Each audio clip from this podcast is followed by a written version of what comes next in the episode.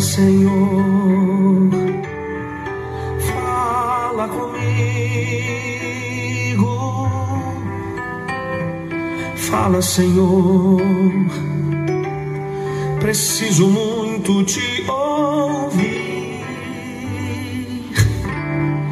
Fala, Senhor, tua doce voz eu quero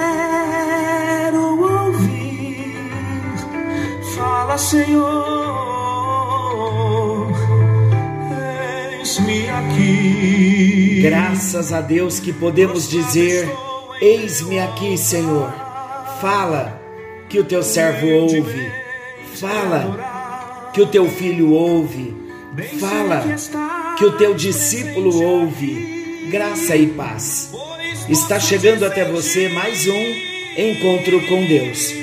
Eu sou o pastor Paulo Rogério, da Igreja Missionária no Vale do Sol. Fala que o teu servo ouve. Que canção maravilhosa. Estamos no nosso encontro com Deus, falando das parábolas de Jesus. E como temos sido abençoados nesse tempo, e estamos falando da parábola da figueira estéril, e ainda temos assunto para tratarmos da questão desta parábola, das lições da parábola da figueira estéril.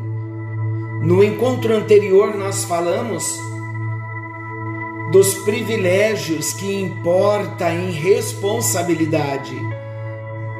E nós então começamos a tecer aqui vários pontos importantes sobre as lições que esta parábola traz para cada um de nós. E nós já comentamos que a figueira ela foi plantada, está no versículo 6. Toda planta que o meu Pai celestial não plantou será arrancada. Mateus 15, versículo 3. Falamos que esta figueira não estava ali por acaso. E também falamos que fazemos parte do plano eterno de Deus. Em segundo lugar, falamos que a figueira estava em lugar de destaque, ela estava no meio da vinha. Deus também nos deu lugar de honra, como filhos, como herdeiros. A figueira estava em solo fértil. Também temos tudo da parte de Deus para produzirmos frutos.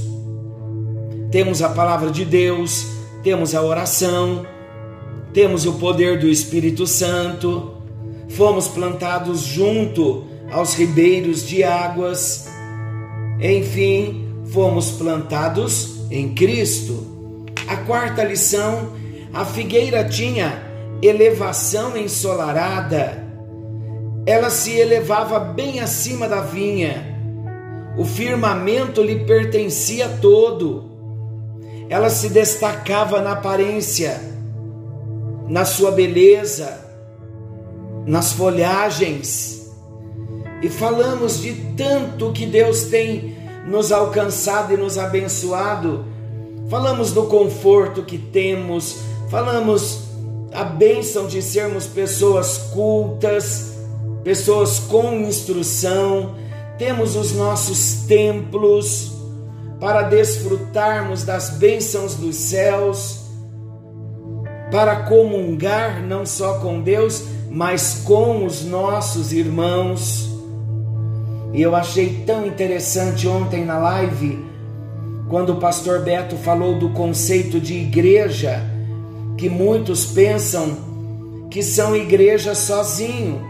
E o pastor usou um tema com cátedra, dizendo para nós que nós enquanto cristãos, sozinhos, nós somos templo do Espírito Santo. Mas quando nos unimos com os nossos irmãos, aí então somos igreja. Sozinhos, somos templo do Espírito Santo, somos parte da igreja. Então, precisamos entender a importância da comunidade cristã, a importância da igreja que Deus reservou para cada um de nós. A quinta lição, a figueira também tinha maturidade.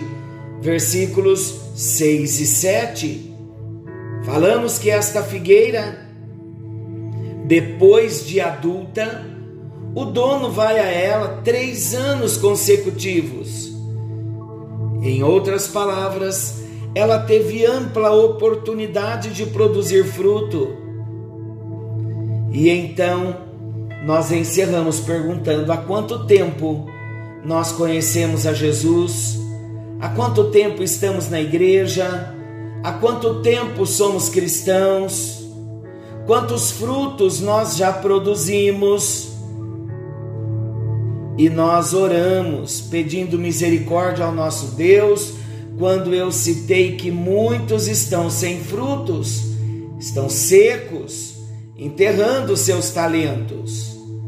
Retomando então o nosso assunto, a sexta lição, Deus espera frutos da nossa vida. Está no versículo 7. Vamos abrir nossas Bíblias. Estamos falando da parábola da figueira estéril. Vocês se lembram que esta parábola ela se encontra no Evangelho de Lucas, capítulo 13. Lucas, capítulo 13, versículos 6 a 9. São Lucas 13, 6 a 9. Então vamos lá, retomando o nosso assunto. Deus espera frutos da nossa vida. Olha o versículo 7 do capítulo 13 de Lucas. Pelo que disse ao viticultor: Há três anos venho procurar fruto nesta figueira e não acho. Podes cortá-la para que está ela ainda ocupando inutilmente a terra? Olha como é sério esse texto e nós entendemos que Deus espera frutos da nossa vida. O que é que Deus procura de nós e em nós? Ele procura fruto e não folha. Deus não se satisfaz com a aparência. A folha representa a aparência, uma vida de fachada, de beleza exterior. Deus não olha para a aparência como o homem vê, Deus vê o coração. Foi assim que ele disse para Jessé: Não atentes para a aparência. Para Samuel, quando Samuel foi até a casa de Jessé para escolher, para ungir o rei, E Deus disse: Não olhe para a aparência, Samuel. Não olhe, porque eu tenho rejeitado toda aparência. O homem que vê o exterior, eu, porém, vejo o coração. Então Deus não está procurando aparência, fachada, uma beleza exterior. Deus está procurando fruto na nossa vida. Ensinamento da palavra, declararmos a Deus que o amamos sem vida, sem obra, sem transformação de vida, sem prática. Nada disso agrada a Deus se não houver a prática da vida cristã. Ensinamento com vida, fé com obras. Aí sim, vamos ser bênção na obra de Deus. Em segundo lugar, primeiro lugar, nós tratamos que Deus procura fruto e não folha. Deus não se satisfaz com aparência. Em segundo lugar, você sabia que ele tem o direito de esperar fruto? O dono da vinha, ele tinha o direito de esperar fruto daquela figueira. Ele a plantou. Da mesma forma, Deus. Deus tem o direito de esperar frutos de nós, pois foi Ele que nos plantou, Ele cuidou de nós e cuida, Ele nos amou e nos ama, Ele nos deu seu Filho Jesus, Ele mandou-nos o Espírito Santo, Ele nos deu a Sua palavra, Ele coloca dentro de nós o seu Espírito ele coloca o seu grande poder ao nosso dispor, Ele nos capacita com dons. Então Ele tem o direito de esperar frutos de nós, sim. E o propósito que Ele tem, o fato de Deus ter entrado na nossa vida, é que Ele deseja sim encontrar em nós muito fruto. João capítulo 15, versículo 8. Olha o que diz esse texto. Nisto é glorificado meu Pai, em que deis muito fruto, e assim vos tornareis meus discípulos. Então, o propósito de Deus é encontrar em nós muito fruto Amados, a inoperância é um convite ao caos.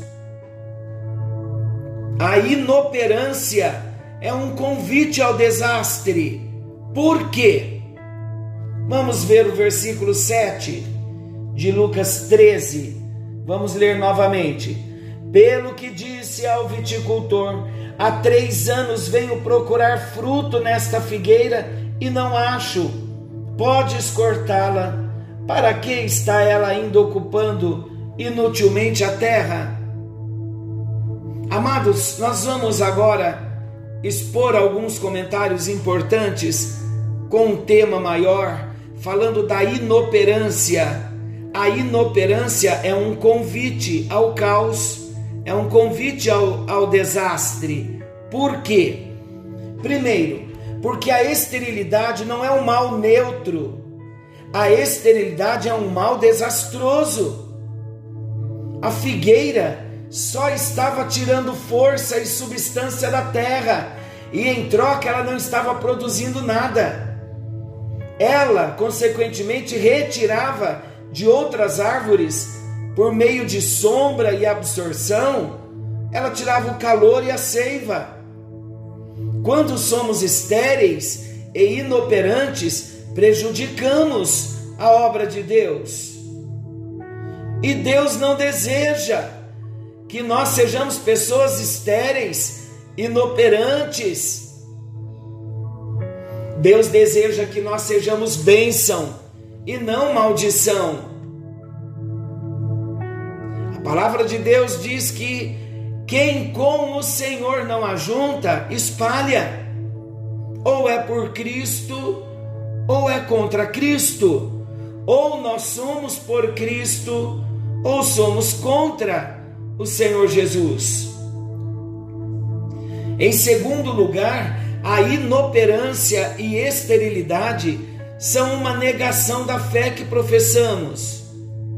Porque sou cristão, porque vou à igreja, o que Deus espera de mim.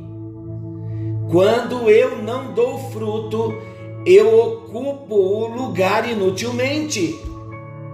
Quando a figueira não tem fruto, ela mente, porque tem folha, sinal de fruto. Quando a figueira não tem fruto, ela frustra o dono, que fez nela um grande investimento. Quando a figueira não tem fruto, as pessoas passam fome perto dela. Quando a figueira não tem fruto, ela frustra o seu propósito de dar glória a Deus. Olha como é sério. A esterilidade crônica, ela enseja uma intervenção radical da parte de Deus. Olha o que diz o texto: pode cortá-la. João 15, versículo 2, Jesus diz assim: Todo ramo que estando em mim não der fruto, ele o corta. Como é importante nós entendermos que o Evangelho da Graça nos oferece uma segunda oportunidade. Como assim?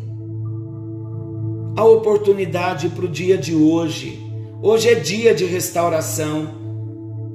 Hoje é dia de voltarmos. Hoje é dia de acerto. Se você tem se sentido seco, se nós estamos nos sentindo secos, vazios, afastados, sem fruto, é hora de acertarmos a nossa vida com Deus. Quer exemplo? Olha o que dizer do filho pródigo. Um novo começo para o filho pródigo e para mim e para você. De repente você está afastado do propósito, distante do caminho. O Senhor está nos chamando no encontro desta noite. Olha Pedro, quando Pedro recebe aquela restauração, depois de ter caído, depois de ter vacilado, negado a Jesus por três vezes.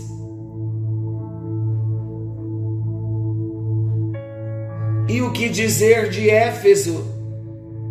O que dizer do livro de Éfeso? O chamado de Deus para a igreja de Éfeso para voltarem ao primeiro amor. E todos quantos perderam a intimidade com Deus, precisamos voltar ao primeiro amor. Esse é o chamado de Deus para nós. A volta ao primeiro amor. Olha que canção maravilhosa. Ouça só um pouquinho e já voltamos a falar. Quero voltar ao início. Quero voltar ao início de tudo. Contigo, Senhor. Quero rever meus conceitos, valores.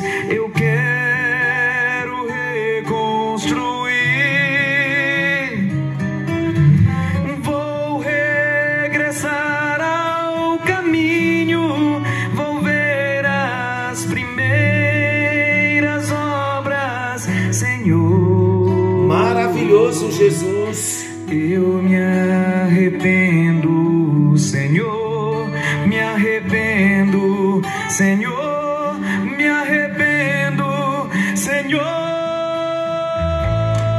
Eu quero voltar ao primeiro amor, Como precisamos voltar ao primeiro amor. Amados, eu vou repetir novamente. Se você está se sentindo seco, vazio, afastado, sem fruto, é hora de voltar. É hora de acertar a nossa vida com Deus. Como o filho pródigo voltou. Há um novo começo para cada um de nós. Como ele restaurou a Pedro. Há um reinício para nós. O Deus de amor continua nos chamando, como ele chamou a igreja de Éfeso de volta ao primeiro amor, ao trabalho com amor, à intimidade por amor. Nós vemos também nesta parábola, ao som desta canção, nós vemos nesta parábola a eficácia da intercessão de Jesus. Olha o versículo 8. Ele, porém, respondeu: Senhor, deixa ainda este ano, até que eu escave ao redor dela e lhe ponha esterco. Olha a eficácia da, da intercessão de Jesus. Jesus intercede por mim, Ele intercede por você, como Ele intercedeu por Pedro. Ele conhece as nossas frustrações, Ele conhece as nossas quedas, e Ele ainda clama em nosso favor. Quando nós olhamos para Deus e vemos quão grande é o perdão do Senhor por nós, o amor com que Ele nos envolve. Olha aí, eu quero voltar, me leva de volta para casa, Pai, para tua casa. O que dizer do perdão do nosso Deus? Ele sempre vai suspender o castigo que já foi decretado. Olha o que o texto diz: deixa este ano. Isso fala de perdão, isso fala de recomeço, isso fala de novas oportunidades. Deus está nos chamando hoje para começarmos outra vez. Deus nos chama para começarmos tudo de novo, para começarmos tudo outra vez. Ele apaga as nossas transgressões, Ele não leva em conta o tempo da nossa ignorância, mas nós não podemos menosprezar a paciência e a bondade do nosso Deus. Que paciência e que bondade Deus tem tido conosco. A parábola também nos ensina que há um investimento de Deus para a nossa restauração. Ele oferece não apenas o perdão a mim e a você, mas Ele investe em cada um de nós. Como Ele investe? Ele escava ao redor. É preciso abrir sulcos. Isso às vezes dói, queridos. Às vezes fere. Às vezes mexe. Às vezes corta. Mas Ele está trabalhando em nós. Ele está agindo em nós. Então é preciso escavar ao redor, como foi feito com a figueira, na oportunidade de mais um ano. Isso envolve mexer na raiz. Isso fala de desinstalar muita coisa que está acomodada. Mas o investimento além de escavar ao redor, ponha adubo, versículo 8. Como Deus revitaliza as nossas raízes? É pela palavra, pela oração, pelo jejum, pela comunhão com Ele, pelo testemunho do Espírito em nós e o nosso testemunho aos homens, manifestando a glória do nosso Deus. Amados, Deus está falando comigo e com você, para que nós não joguemos fora os recursos que Ele tem nos dado, pois Ele tem investido em nós, Ele tem dado a cada um de nós uma nova oportunidade, uma oportunidade para sermos discípulos frutíferos, cristãos verdadeiros, fiéis, cristãos com a vida entregue totalmente nas mãos do Senhor. Ele nos chama como igreja para nos dar uma nova oportunidade de ser uma igreja viva, uma igreja santa, alegre, acolhedora, evangelizadora, uma igreja missionária. Sabe que Deus está dando a cada um de nós uma segunda oportunidade para vivermos para a glória dele. De repente é no seu casamento que você precisa de uma intervenção de Deus. Ele está te dando uma nova oportunidade. Aproveite esta oportunidade. Busque a reconciliação, busque no perdão a restauração do seu casamento. De repente, a oportunidade que Ele está dando é para você reatar a sua comunhão, a sua relação com seus pais, com seus filhos. Abrace as oportunidades que o nosso Pai está nos dando. Ele deseja que nós voltemos ao primeiro amor. A porta do arrependimento ainda não se fechou. Esse é o grito e o soluço do coração de Deus lá dentro do nosso espírito, lá dentro do nosso coração. Um Deus que chama, um Deus que vai em busca, um Deus que deseja reatar a nossa comunhão, como o Pai fez com o filho pródigo, dando vestes novas, sandálias nos pés e anel no dedo. Amados, com todo esse amor dispensado a nós, a paciência de Deus tem limites. E existe uma oportunidade final.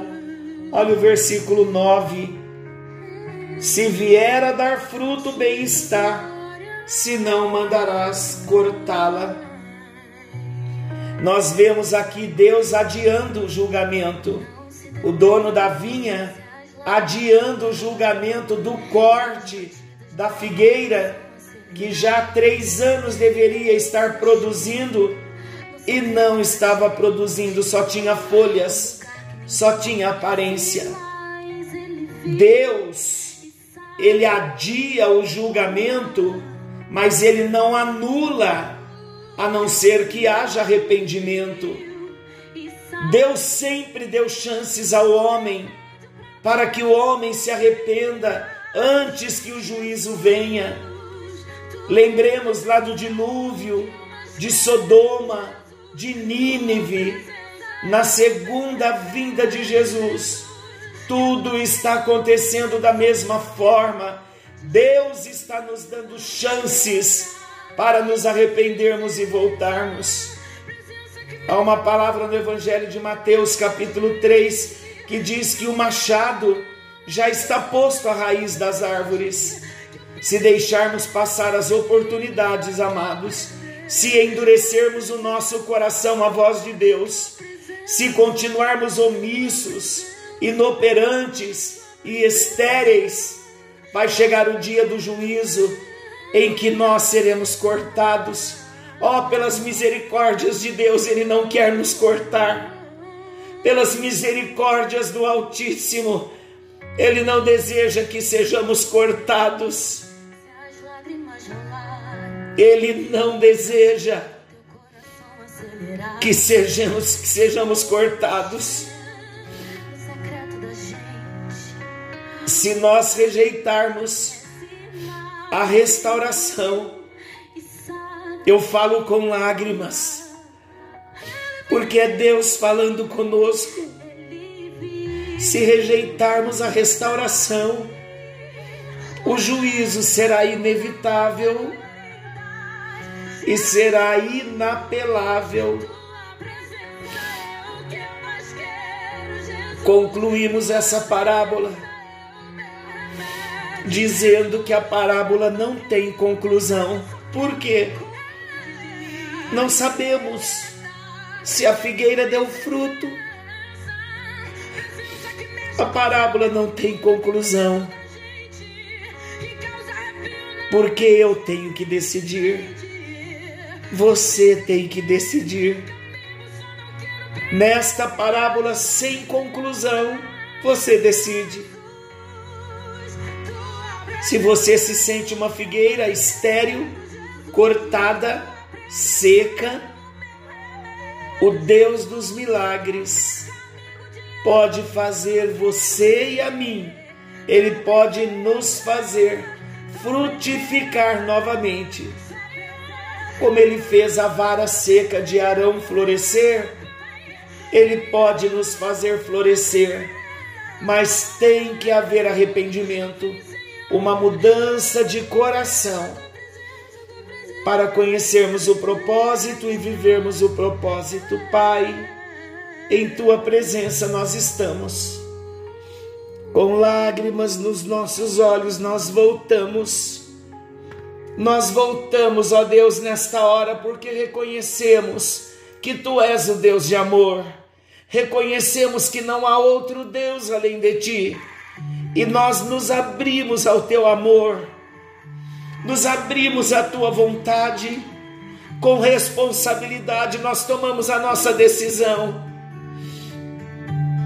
tomamos uma decisão séria de voltar Voltamos para o propósito, Senhor. Voltamos para o chamado. Voltamos para o templo pós-pandemia. Voltamos, voltamos, voltamos.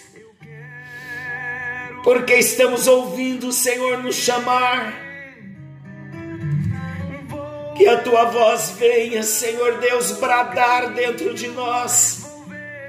Os dias são maus, o juízo está chegando, e é hora, meu Deus, de uma tomada de posição, e nós nos arrependemos nesta hora. Há uma multidão que volta, eu me uno a essa multidão e nós voltamos. ao primeiro, Voltamos ao primeiro amor. Voltamos à prática das primeiras obras. Voltamos a te amar como nunca. Voltamos a dedicar a nossa vida como nunca.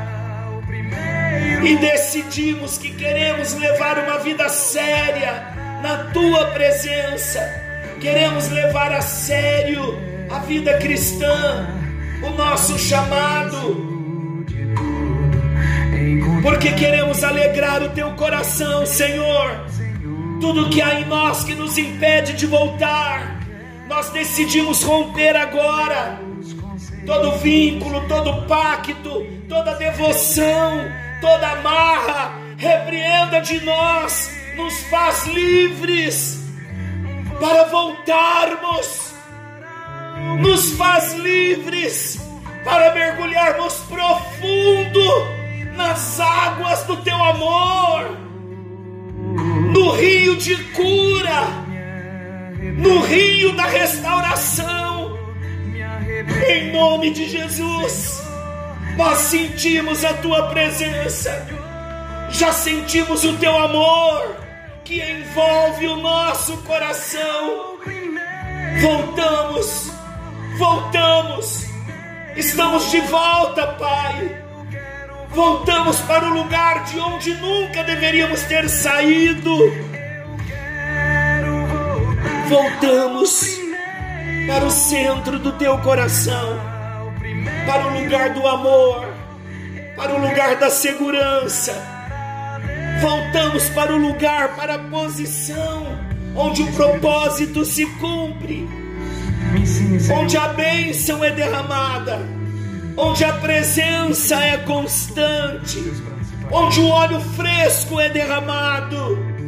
Voltamos em amor, abrimos o nosso coração e dizemos a Ti, ó Deus, é verdade o que nós oramos. Voltamos, voltamos para o Teu coração, em nome de Jesus, em nome de Jesus, em nome de Jesus. Regressamos, as primeiras obras, Senhor.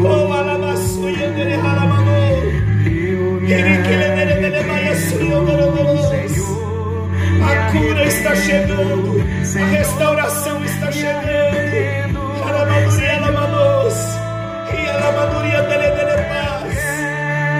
Irei que eu dele,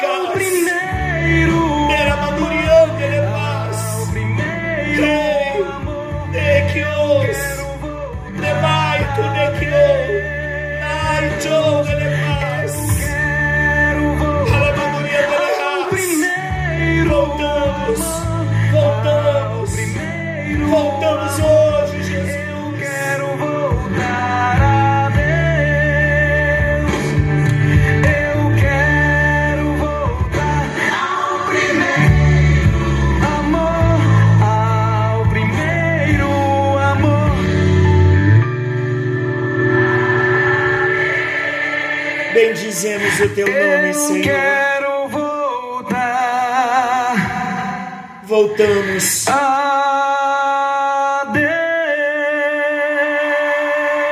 daremos frutos para a tua glória. Em nome de Jesus, obrigado, Senhor. Que a tua bênção esteja sobre nós nesta hora. No nome bendito de Jesus. Meu querido, que a bênção do Senhor continue aí, continue na presença, desfrutando do amor que te envolve nesta hora o primeiro amor.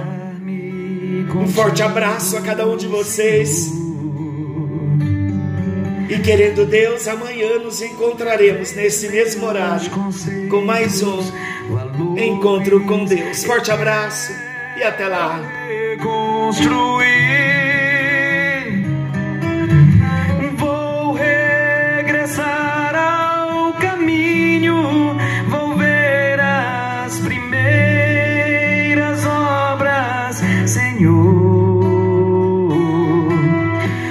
Eu me arrependo, Senhor.